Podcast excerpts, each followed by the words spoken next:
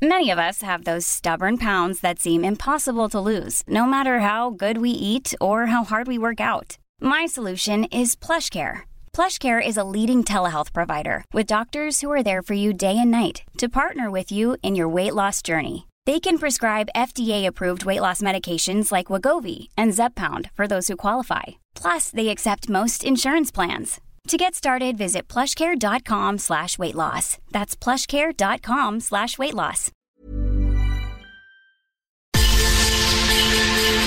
Escucha la H, Heraldo Radio.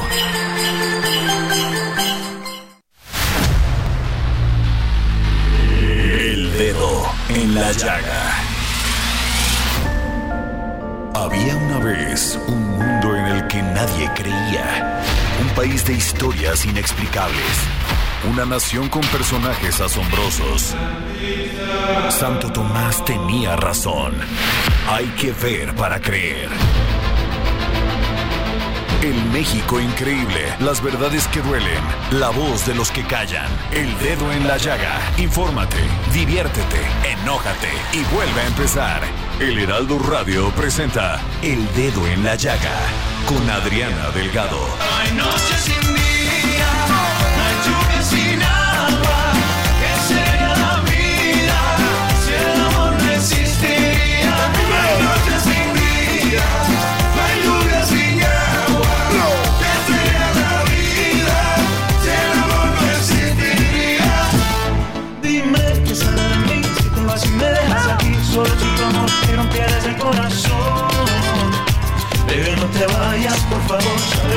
Naciste para mí, no sabes cómo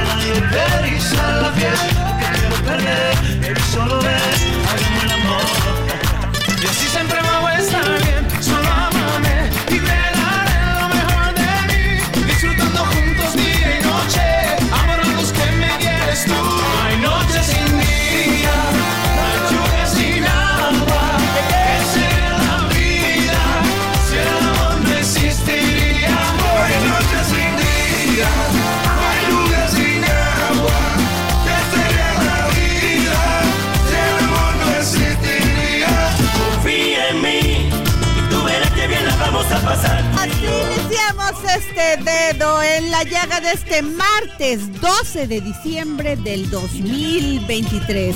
Estamos escuchando Noche sin Día, interpretada por el grupo italiano Y el Bolo. Y el Bolo, además de guapos, talentosos. ¿Qué tal? Y, es, y haciendo este dueto muy interesante con este grupo cubano de salsa y reggaetón fundado por Alexander Delgado. Sí, gente de zona. Vamos a escuchar.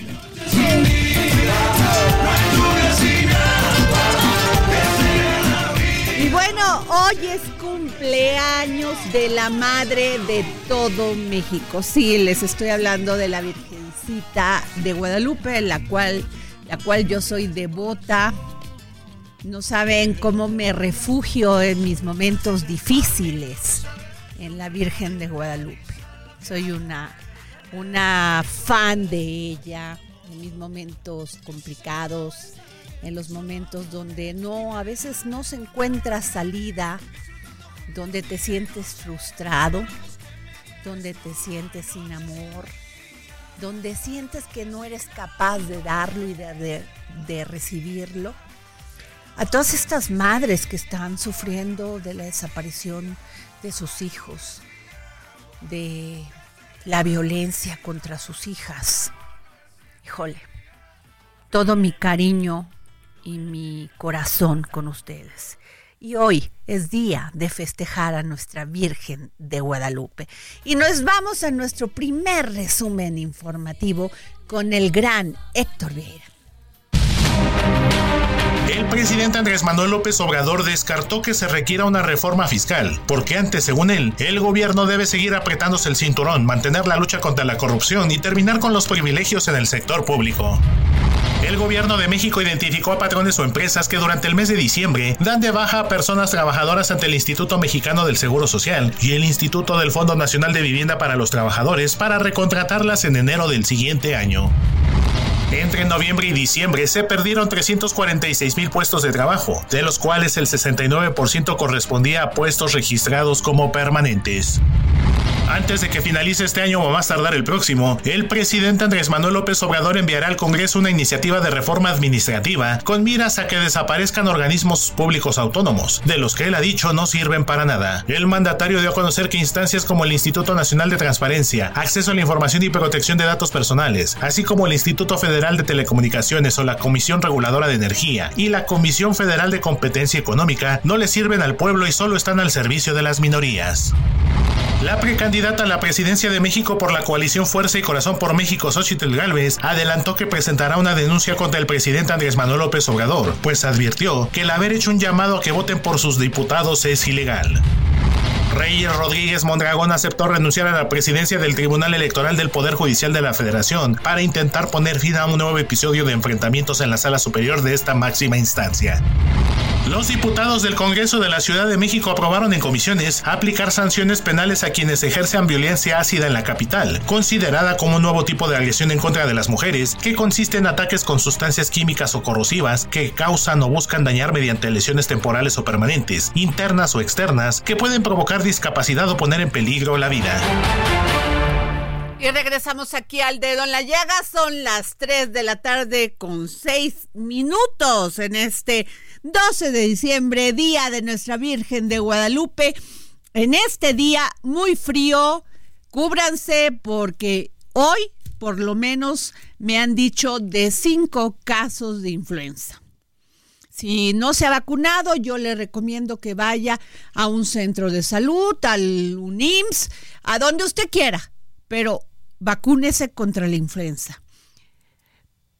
Falta una semana más o menos, una semana y media que lleguen ya las vacunas de COVID. Bueno, está el debate si nos las deberían de cobrar o nosotros pagarla de nuestro bolsillo. De esto vamos a hablar más adelante pero tengo en la línea y me da muchísimo gusto hablar con ella porque soy su fan.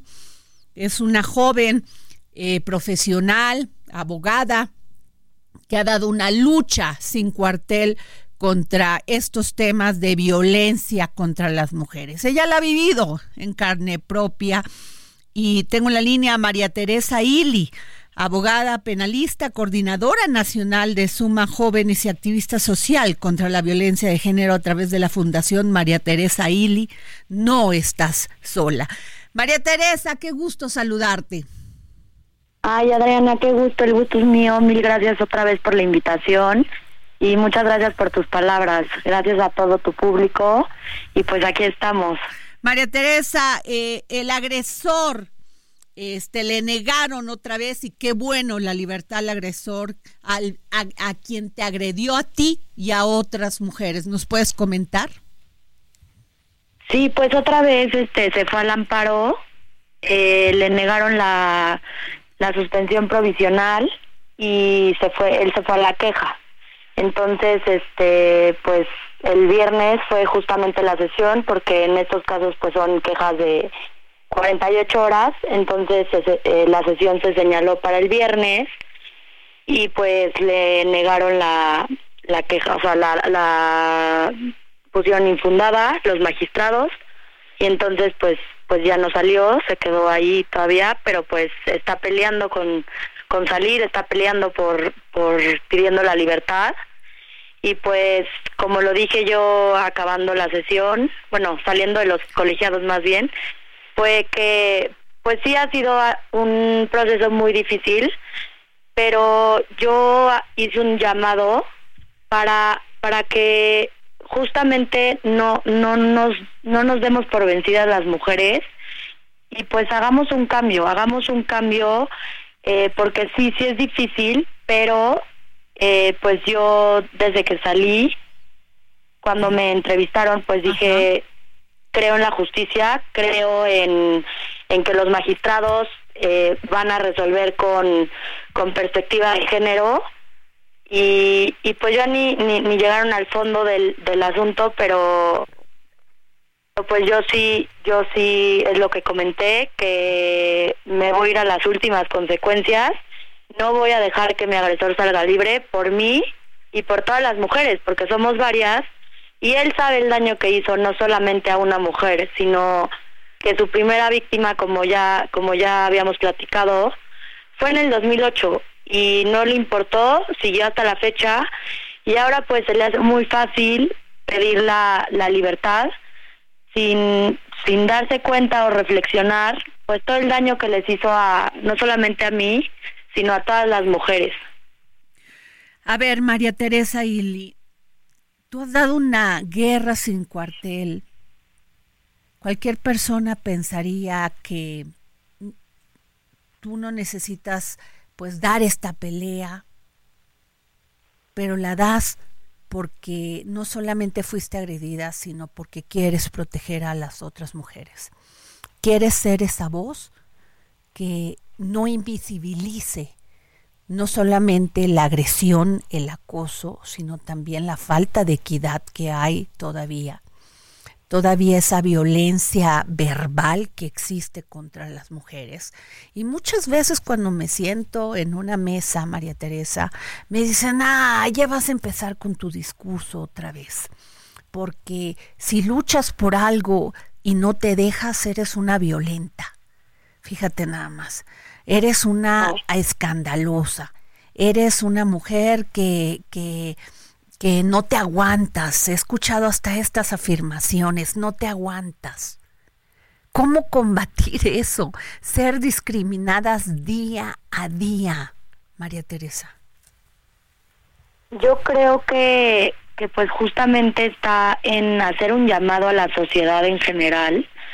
¿Por qué? Porque desgraciadamente y tristemente, pues vivimos en un en un México en donde ya estamos normalizando la violencia, en donde ya este como yo como pues como abogada penalista igual que soy, pues ya están saliendo nuevos criterios en los cuales pues también protegen a, a los pues a los imputados eh, pero lo que yo a mí lo que me llama la atención y lo que yo comenté ese día, eh, claro que te da incertidumbre, claro que te da miedo, pero también es invitar a que, a que así como hay esos nuevos criterios, que sean con, o sea, que sean resueltos estos casos caso por caso, porque no es lo mismo en un fraude que en este tipo de delitos que está de por medio pues la integridad de, las mujeres. Yo, por ejemplo, pensaba eh, que, que pues él sabe, las mujeres que, que, que salieron en la carta, él sabe, por más que hayan sido sus iniciales, él sabe quiénes son. Claro. Entonces, este, pues el peligro no solamente lo corro yo, y también pues ahorita que yo ya tengo una fundación, eh, claro que también pues son altas y bajas, ¿por qué? Porque yo estoy en un proceso, pero es este darles el ejemplo a todas esas mujeres que están confiando en mí y en mi fundación y que están acercándose a pedir ayuda, a que no se rindan, a que sí es muy difícil el proceso. Nadie lo entiende. ¿Por qué? Porque como yo le he dicho a mi familia, pues no lo entienden porque no lo han vivido, lo viven desde otra perspectiva. Así es. Sin embargo, es luchar día a día contra, pues, diferentes emociones, diferentes, pues no sabes qué es lo que va a pasar. Llega un caso en el que, pues, te llena de incertidumbre, de que, pues, tu agresor puede salir libre y que, y que al final, pues, no sabes lo que te va a hacer. O sea, yo, yo es lo que le decía a las autoridades o sea, yo sí temo por mi vida. ¿Por qué? Porque pues sale libre y, y, y a mí qué seguridad me dan de que las 24 horas que le dan libre para que entregue el pasaporte y todo, a mí no me vaya a hacer algo. Al final, de acuerdo. este, y, y, y esto es, pues no solamente en mi caso, es en el caso de, de todas las mujeres que tristemente, jus- ayer lo hablábamos en la, en la junta de consejo que tuvimos en, de mi fundación, en que es hacer consciente a toda la sociedad y que también hay hombres que se quieren unir a la causa. Que y hay también, que unirlos, y hay que unirlos, María Teresa. Hay que unirlos para que luchen con nosotras, ¿no te parece? Sí, claro, porque porque también lo que decían ayer en la junta es que que muchas veces viene desde la educación, desde un simple comentario de, oye, tú Eres una neurótica, hermano". estás loca. Ajá, o sírvele a tu hermano. ¿Y yo por qué le voy a servir a mi hermano si él tiene manos que se puede servir él? O sea, desde ahí viene, desde la educación, pero creo que eso ya es un cambio, que es la lucha que se ha venido haciendo y pues que falta también visibilizarla. Así es. No sabes de veras, María Teresa Ili, abogada penalista, coordinadora nacional de Suma Mujeres y activista social contra la violencia de género a través de la Fundación María Teresa Ili, no está sola y no están solas mujeres. Aquí está María Teresa Ili escuchándonos, dando la pelea, esta guerra por la equidad, por la en contra de la violencia. Gracias, María Teresa, por tomarnos la llamada para el dedo en la llaga. No, muchísimas gracias a ti, Adriana. Gracias por el espacio y a todo tu público que nos está escuchando. Muchas gracias. Bueno, y este regresamos aquí al dedo en la llaga. Ustedes saben este penoso asesinato de cinco jóvenes en Querétaro. Ellos en Celaya, Guanajuato, venían de Querétaro, de la Universidad Latina de, México. Pues bueno, después de que escuchamos al presidente diciendo que estos jóvenes habían ido a una zona donde estaban, donde se vendía este drogas y que un grupo, el grupo contrario a quienes vendían las drogas, pues fueron quienes los asesinaron porque estaban comprando drogas. Esto lo dijo el presidente hipotéticamente, así lo dijo en la mañanera, utilizando toda la plataforma de medios de comunicación de la mañanera, criminalizando a los jóvenes. Terrible, terrible lo que dijo y en, y en ese momento aquí en el dedo en la llaga alzamos la voz, alzamos la voz por todos, por todas las madres, por todos los padres que están sufriendo en este momento la desaparición de un hijo o la muerte de un hijo. Y comentándoles también que el fiscal de Guanajuato, Carlos Amarripa, desmintió al presidente Andrés Manuel López Obrador al afirmar que la muerte de los cinco estudiantes de medicina en la entidad no fue por una cuestión de drogas. Como se sabe ya, estaban en un balneario y de ahí los extranjeros extrajeron de ese balneario. Tengo en la madre, tengo, perdón, en la línea, estoy hasta nerviosa porque sé del dolor que tiene usted, doña Fabiola Mateos Chaboya, es directora del DIF de Celaya y madre de Jesús y Fabián Orozco. No tengo palabras para decirle que le hemos fallado como sociedad, como gobierno. Muchas gracias, Adriana, este, por el espacio que me das para poder, eh, más que nada, eh, dejar en claro eh, cuál, cuál era la actividad de mis hijos y cuáles eran generalmente sus costumbres y desmentir eh, categóricamente eh, la afirmación que perversamente hizo el presidente de la República en contra de ellos. Es terrible, sabemos por el dolor que debe estar pasando usted, su marido, porque entiendo que es una familia llena de paz, llena de amor, llena de, de valores. Y los jóvenes, pues como jóvenes, quieren divertirse, salir, y no saben que en ese momento, a la falta de seguridad y a la falta de dar la batalla, a la guerra contra el narcotráfico y los delincuentes, precisamente muchos jóvenes pierden la vida. Sí, es totalmente desafortunada esta situación que se da. Eh, bueno, comentarte, mis, eh, yo era mamá de, de Jesús y de Fabián, mis dos únicos hijos, y tía de Pedro, que también desafortunadamente eh, lo asesinan en esta acción. Y, y bueno, pues es lamentable porque finalmente mis hijos eran unos jóvenes de 22 y de 18 años que lo único a lo que se dedicaban era al deporte y al estudio. Y, y bueno, pues es lamentable que en este país, eh, lejos de tener el respaldo de la autoridad máxima en este país que se supondría está velando por la seguridad y por los intereses de las personas de bien, pareciera que es lo contrario. eh, al momento de dirigirse a ellos de manera perversa, eh, primero lanza la descalificación, primero eh, diciendo que ellos eran personas consumidoras de drogas y posteriormente nos descalifica a todos los padres de familia de estos jóvenes eh, diciendo que les faltaba amor. Yo creo que eh, eh, esto fue una forma perversa de, actuar del presidente de la República y, lejos de darnos el pésame, porque bueno, finalmente creo que es, es un acto eh, indescriptible de dolor que, que enluta por lo menos a cinco a cinco familias y a una sexta lejos de de dar el pésame y de alguna manera pues eh, unirse a, a, esta desgracia, a esta pena de las familias, eh, lanza este, sus descalificaciones y, y bueno, yo nada más lo calificaría como un acto perverso. Doña Fabiola, ¿qué le se comunicaron después de esta, de este, estas investigaciones de todo lo que se ha sabido hasta el momento?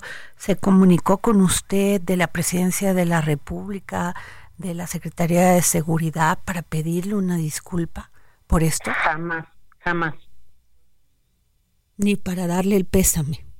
jamás. Los jóvenes estaban en este balneario de la comunidad Arreguín de Abajo en Celaya y de ahí fueron secuestrados.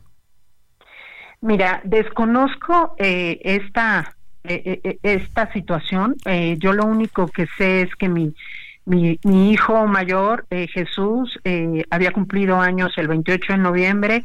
Sus compañeros de la universidad eh, le, le, le iban a festejar este cumpleaños, pero no lo podían hacer porque su cumpleaños eh, fue en martes y bueno, pues estaban atendiendo actividades escolares y lo dejaron para el siguiente fin de semana. Se dirigen a la ciudad de Querétaro, eh, pues eh, para hacer este festejo, eh, regresan a la ciudad de Celaya, eh, era todo lo que iban a hacer. Entonces yo desconozco qué pasó del trayecto de, de Querétaro aquí. Todavía no le todavía no le dicen es, o sea, no le dan el resultado de todas las investigaciones, doña No. Fabiola. No, todavía no. Doña Fabiola eran sus únicos dos hijos. Así es. No sé qué decirle. Soy madre, doña Fabiola también. Sí, es, es un dolor que finalmente, bueno, pues yo creo que después de esto ya no hay nada eh, que, que, que, que te pueda doler más, ¿no? El, el tener hijos que se dedicaban a estudiar, que no estaban haciendo actividades ilícitas, eh, eh, de, repente te los quitan, te los privan de la vida sin haber una explicación clara porque te digo, no hay absolutamente nada que mis hijos estuvieran haciendo que pudiera ser ilícito. Yo soy una mamá que me, que, que me dedicaba a ellos, eh, siempre pendiente de, de su educación y bueno, con la eh, desafortunada situación que se da y, y el poco respaldo y la poca empatía y la poca sensibilidad eh, de la autoridad, bueno, pues... Eh, es, es indescriptible el horror que, que estamos viviendo. Y además, lo digo, se hicieron las pruebas de toxicología y no hubo rastros de drogas en los muchachos. Así es. El día de ayer eh, fui a la fiscalía, pues, eh, para averiguar más respecto al avance de, de la investigación. Y bueno, me dijeron que habían llegado ya los resultados de toxicología. Pedí los resultados de mis dos hijos, de Jesús y de Fabián. Y ahí, bueno, quedó patente, demostrado, certificado que mis hijos no habían eh, ingerido ninguna droga. Y bueno, yo pregunté por el resto de los jóvenes y ninguno dio positivo algún consumo de droga. Le agradezco, doña Fabiola Mateos Chaboya, madre de Jesús y Fabián Orozco. Gracias por tomarme la llamada. Mi corazón, mi solidaridad en usted y con usted. Muchas gracias. Muchas gracias. Nos vamos a un corte y regresamos.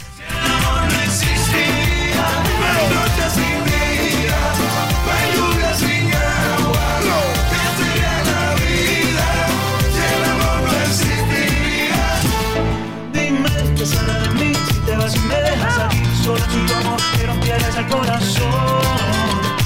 Pero no te vayas, por favor. Sigue a Adriana Delgado en su cuenta de Twitter. Arroba Adri Delgado Ruiz. Además, te invitamos a enviar tus opiniones y comentarios en texto o por mensaje de audio a través de WhatsApp al 55 2544 3334.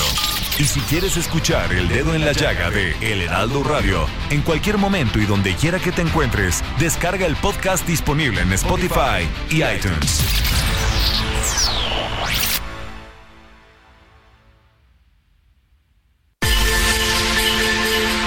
Escucha la H, Heraldo Radio.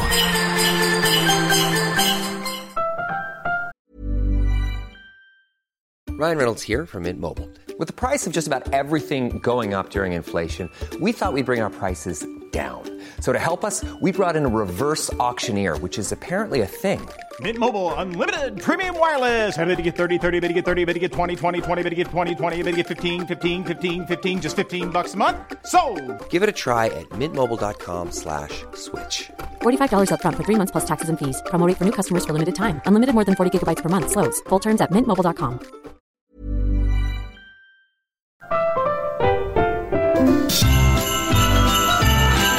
Heraldo Radio, una estación de Heraldo Media Group. La H que sí suena y ahora también se escucha.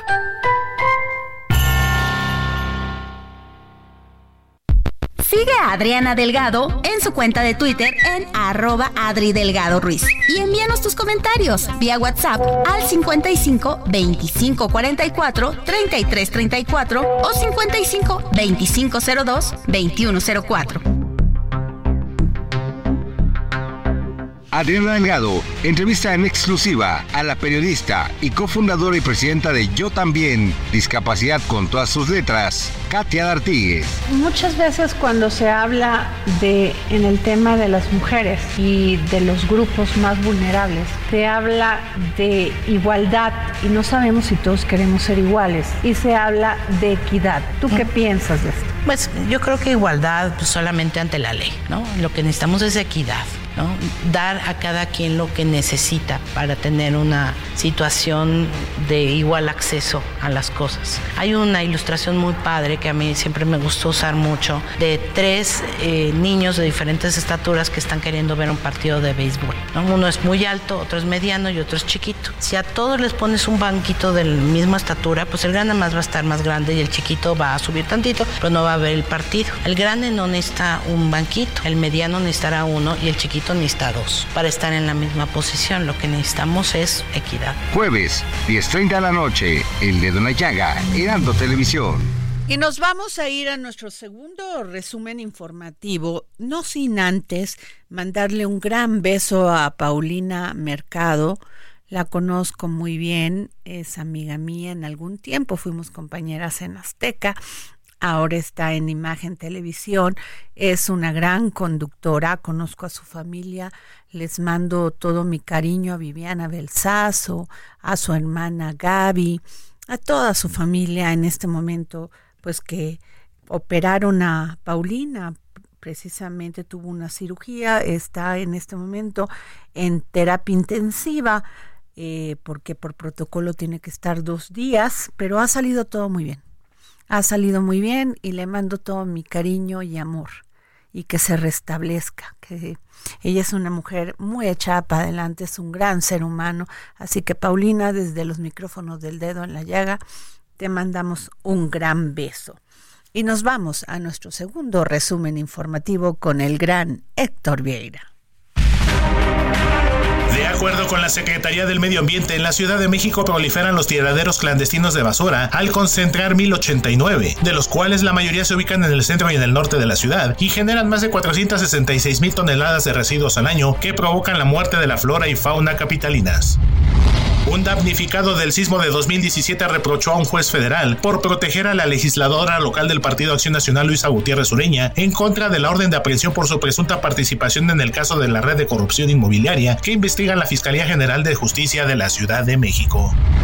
El fiscal de Guanajuato, Carlos Amarripa Aguirre, reveló que un grupo delictivo privó de la libertad a los jóvenes estudiantes de medicina de Celaya cuando estaban en un balneario y luego les quitaron la vida y no por ir a comprar drogas. Al desmentir la versión del presidente Andrés Manuel López Obrador, que dio durante la rueda de prensa mañanera, el fiscal dijo que aunque no daría detalles sobre las investigaciones para respetar el debido proceso, los seis jóvenes estuvieron en Querétaro y luego llegaron a un balneario en la comunidad de Arreguín de Abajo, en Celaya, donde un grupo de personas los privó de la libertad.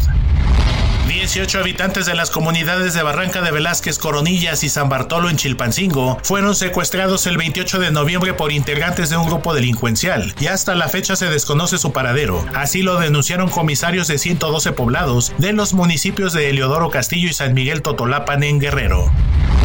La gobernadora del Estado de México, Delfina Gómez Álvarez, acudió a la comunidad de Texcapilla en el municipio de Texcaltitlán, donde el pasado viernes pobladores se enfrentaron a integrantes del crimen organizado, dejando un saldo de 14 muertos y 7 heridos, a manifestar a la población que cuentan con el respaldo de los gobiernos estatal y federal. En la zona ya hay más de mil elementos de corporaciones de ambos niveles, y adelantó que en Texcaltitlán se construirá un cuartel de la Guardia Nacional con helipuerto y se le asignarán al menos 120 elementos.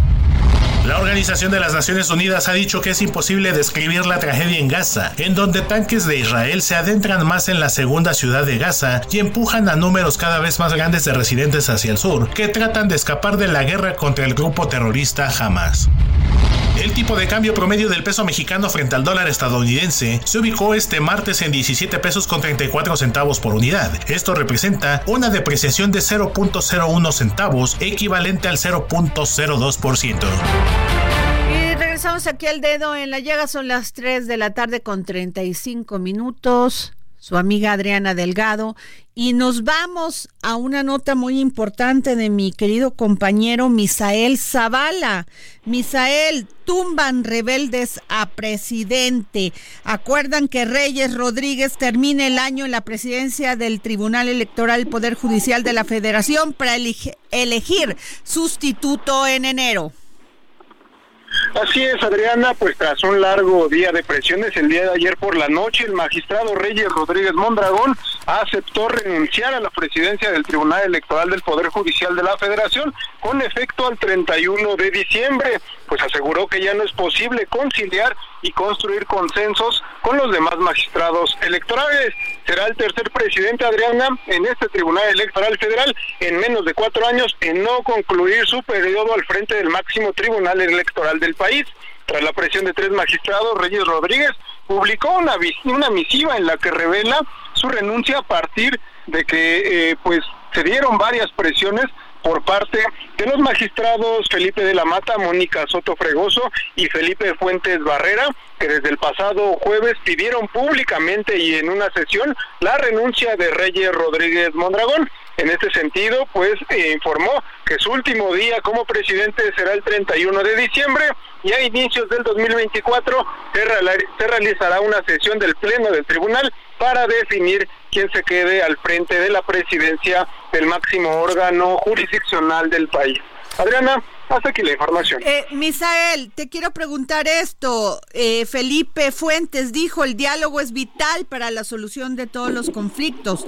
Vamos a trabajar en eso. Hoy no, hoy nos vemos y seguramente dará frutos esa reunión. ¿Por qué se rompió el diálogo, Misael? Prácticamente, eh, Adriana, fue por este disenso de que tenían que reanudar la sesión del Pleno para, para tratar este tema. Los tres magistrados que estaban pidiendo la renuncia del magistrado Reyes Rodríguez pedían que se hiciera pública en una sesión pública este proceso y ahí deliberar si en realidad eh, pues tenían eh, la mayoría de votos para eh, remover a Reyes Rodríguez. Sin embargo, eh, Yanine Otalora Malasis, quien también es magistrada electoral, dijo que no podía realizarse la sesión debido a que ella está eh, ausente por una comisión especial que está realizando en estos momentos y hasta el 18 de diciembre ella concluiría esta comisión y pidió oficialmente que la sesión pública se reanudara hasta el 18 o después del 18 de diciembre. Los magistrados, los tres magistrados, rechazaron esta propuesta y eh, pidieron prácticamente eh, lo que habían pedido ya desde el jueves pasado, pues que se continuara con el proceso de renuncia de Reyes Rodríguez. Reyes Rodríguez pues también no aceptó más ya la presión y dijo que por para evitar incertidumbre más allá de eh, lo interno en el proceso electoral definía dejar la presidencia de este tribunal electoral. Pues muchas gracias, compañero Misael Zavala. Gracias por tu reporte. Gracias, Adriana. Muy buena tarde. Estás escuchando El Dedo en la Llaga con Adriana Delgado. Bueno, el sistema de indicadores de primera infancia en México es una herramienta de seguimiento y monitoreo basada en un marco conceptual que sistematiza los indicadores más relevantes respecto a las dimensiones de salud, nutrición, cuidado responsivo educación, seguridad y protección y pobreza de la primera infancia de México. Y tengo en la línea al maestro Cándido Pérez Alumbra, director de CIPI México, Sistema de Indicadores del de Primer Infancia. ¿Cómo está, maestro? Muy buenas tardes, Adriana. Muy bien, gracias. Gracias por el espacio. Gracias. ¿Cuál es la en qué momento, en qué situación está la niñez mexicana en este momento? Pues mira, Adriana, afortunadamente, eh, pues durante las últimas décadas hemos avanzado en temas que son muy importantes. Hoy tenemos pues menos desnutrición, menos muertes infantiles, mayores niveles de, educación, mayor cobertura de, salud, eh, eh, también un mayor énfasis en el combate a la pobreza, pero precisamente hay temas como este último, como la pobreza, donde pues niñas, niños y adolescentes tienen altísimos porcentajes. la, la, mayoría, el 51% de, de niños, niños, adolescentes mexicanos está en pobreza y cuando vemos situaciones precisamente de pobreza en poblaciones como aquellas eh, de, niños y niñas que hablan alguna lengua indígena, que pertenecen a alguno de estos pueblos, pues la pobreza se va todavía mucho más alta, hasta niveles de arriba del 90%. Entonces, pues hay buenas noticias, pero desgraciadamente también grandes retos y situaciones que debemos afrontar. Yo le quiero preguntar esto, maestro Cándido Pérez Alumbra. Yo soy madre y he estado en varios lugares, en varias comunidades, eh, de donde yo tengo una casa en Gilotepec, Estado de México, y muchas personas me han comentado de que todavía sus hijos no tienen el esquema de vacunación completo. ¿Qué nos puede decir de esto? Pues mire, ese es uno de los temas que más importantes la vacunación eh, en los últimos años.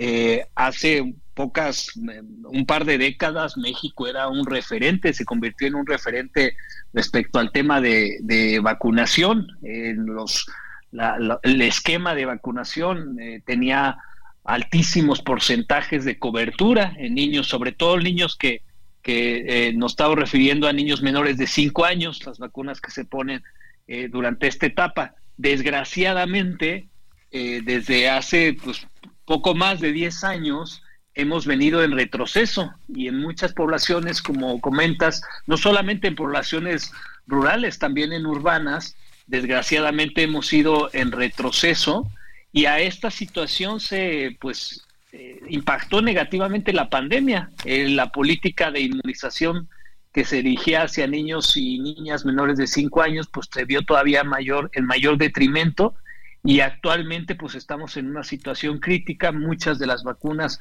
eh, que se debieron haber eh, puesto durante la, durante la pandemia no se han logrado regularizar y el, y el programa de vacunación universal pues requiere de mayor presupuesto y requiere de un mayor esfuerzo para, para poder al menos regularizar a aquellos que se quedaron rezagados. Claro. Maestro Cándido Pérez Alumbra, director de CIPI México, Sistema de Indicadores de la Primera Infancia. ¿Qué es primera infancia? Bueno, la primera infancia es, generalmente se refiere, es un término que se refiere a la etapa que va desde el embarazo, es, decir, desde nuestra, nuestra vida en, la, en, el vientre materno hasta los primeros cinco años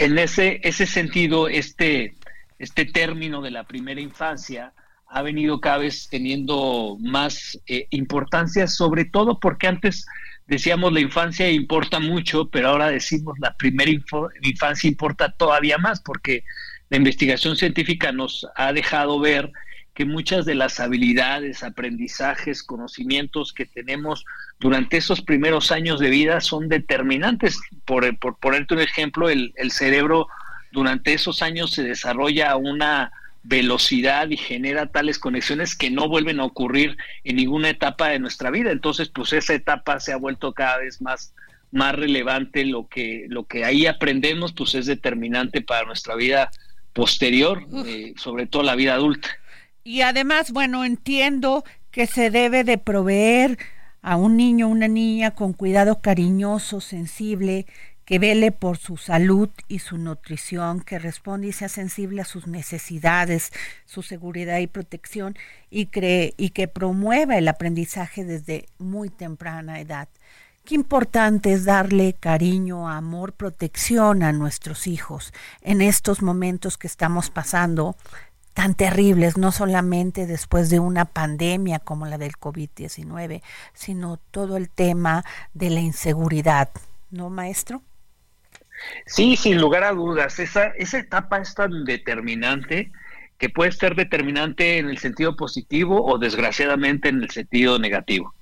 Eh, en el sentido positivo es precisamente como, como bien lo comentas, a través de este eh, cuidado cariñoso y sensible, pues se refuerza el aprendizaje, se refuerzan los lazos positivos, sociales, las formas eh, positivas como los niños y niñas pueden irse relacionando con otros niños y niñas y con adultos, pero también desgraciadamente durante esa etapa son sumamente sensibles a situaciones negativas que los pueden eh, que pueden tener repercusiones durante toda su vida y una de esas situaciones evidentemente puede ser la violencia. Desgraciadamente en nuestro país mucho de lo que hoy observamos en, diferentes maneras y manifestaciones de violencia eh, entre personas eh, adultas, pues tiene muchas de sus explicaciones desde la, desde la primera infancia y afortunadamente, pues también en la medida en la que podemos nosotros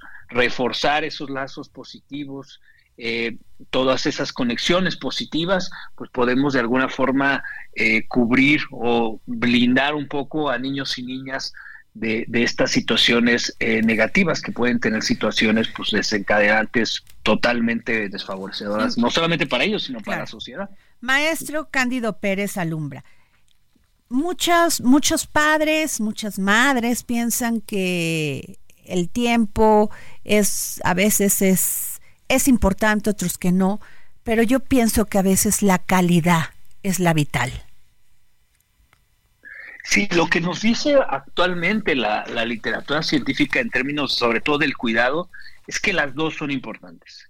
La, el, el, tiempo en términos de del mayor nivel o el mayor número de horas posibles son determinantes. Y ahí una de las cosas, por ejemplo, que se ha hecho mucho énfasis es, eh, pues típicamente las mamás están pasando mucho más horas con los hijos que, que los papás.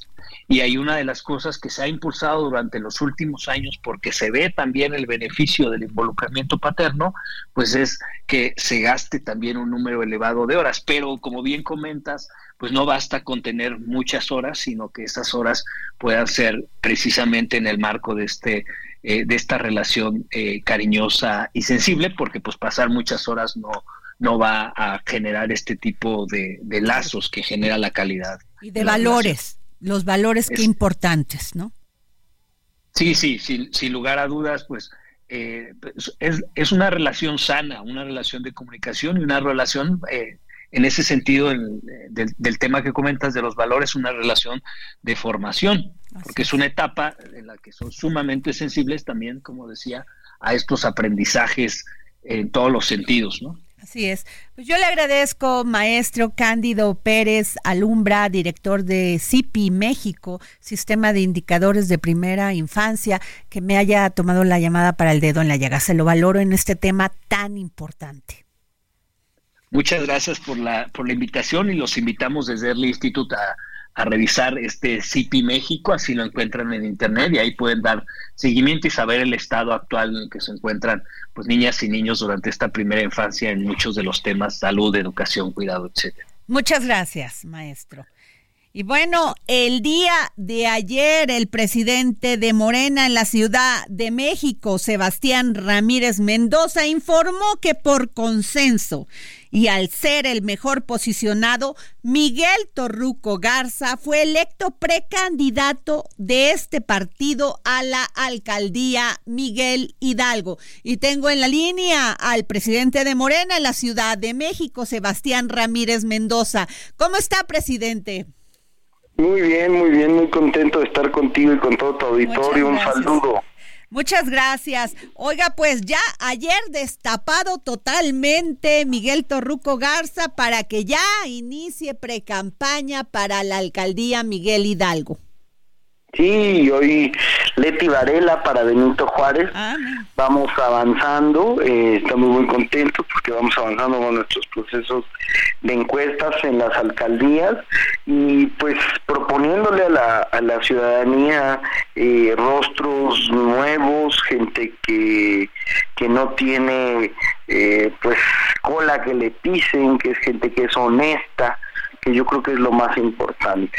Entonces, pues a diferencia de, de lo que va a presentar la oposición, nos sentimos muy, muy orgullosos de estos perfiles que estamos presentando.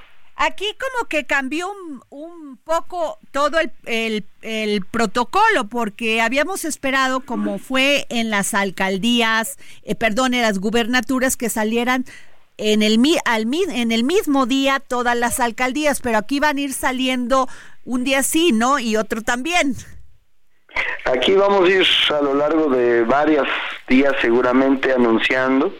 Eh, vamos este, pues desahogando, vamos eh, resolviendo alcaldía por alcaldía y en cuanto vamos ya logrando presentar la encuesta, que todos los compañeros estén de acuerdo, este entonces eh, pues ya lo presentamos a la ciudadanía. Ahora me est- estoy viendo que están saliendo primero estas estos candidatos y, y precandidatos y pre- precandidato y precandidata de las alcaldías que están en mano de la oposición. Pues sí, pero pues vamos a ir, eh, va a ver que también ya van a ir saliendo algunas alcaldías eh, donde gobierna Morena. Ahora, esto es como van ya saliendo las encuestas, ¿es así? Así es, así ok, es. sí, porque me están preguntando ahorita en Twitter cuando sale, por ejemplo, la, la de la de Coyoacán, la de la Magdalena Contreras. Ya vamos a ir informando este, paulatinamente en las próximas semanas.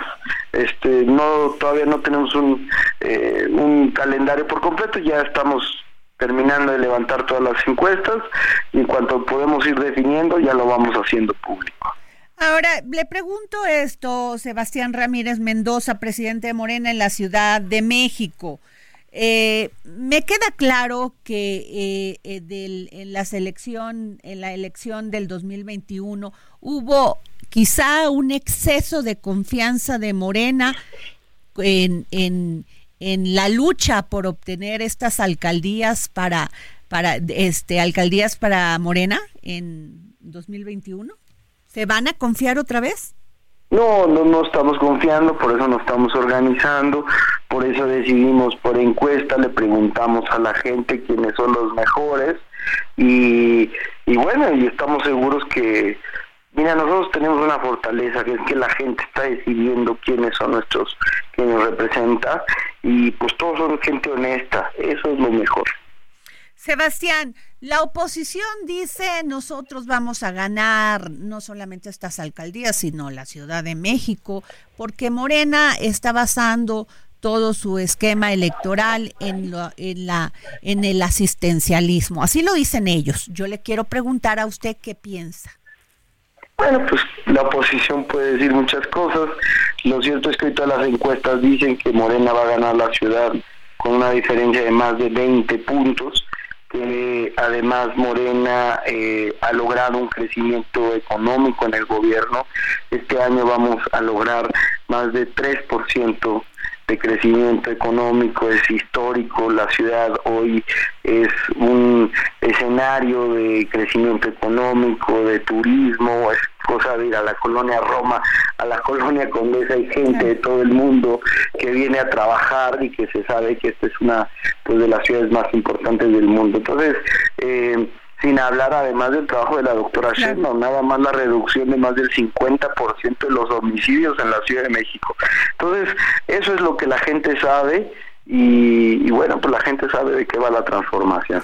Eh, Sebastián Ramírez Mendoza, presidente Morena de la Ciudad de México. Mi última pregunta. A todos nos preocupa la inseguridad, pero a quienes más nos preocupa son a las mujeres. ¿Qué les dice usted a las mujeres que lo están escuchando en este momento? Pues que va a continuar la estrategia de seguridad que empezó la doctora Sheinbaum, Omar García la, y la Ernestina la fiscal Ernestina Godoy, que es la del combate al feminicidio y a la violencia de género y que no vamos a descansar hasta que todas las mujeres eh, se sientan y vivan tranquilas en la Ciudad de México. Muchas gracias, Sebastián Ramírez Mendoza, presidente de Morena en la Ciudad de México. Ya lo escuchó usted. Y nos vamos, esto. Muchas gracias por haber estado con nosotros. Nos vamos, llega la guillotina.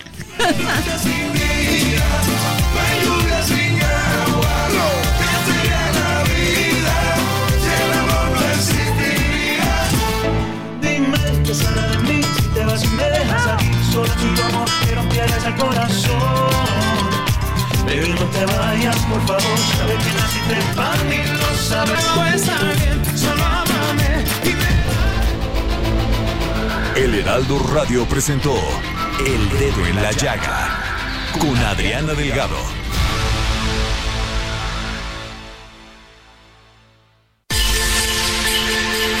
Escucha la H, Heraldo Radio.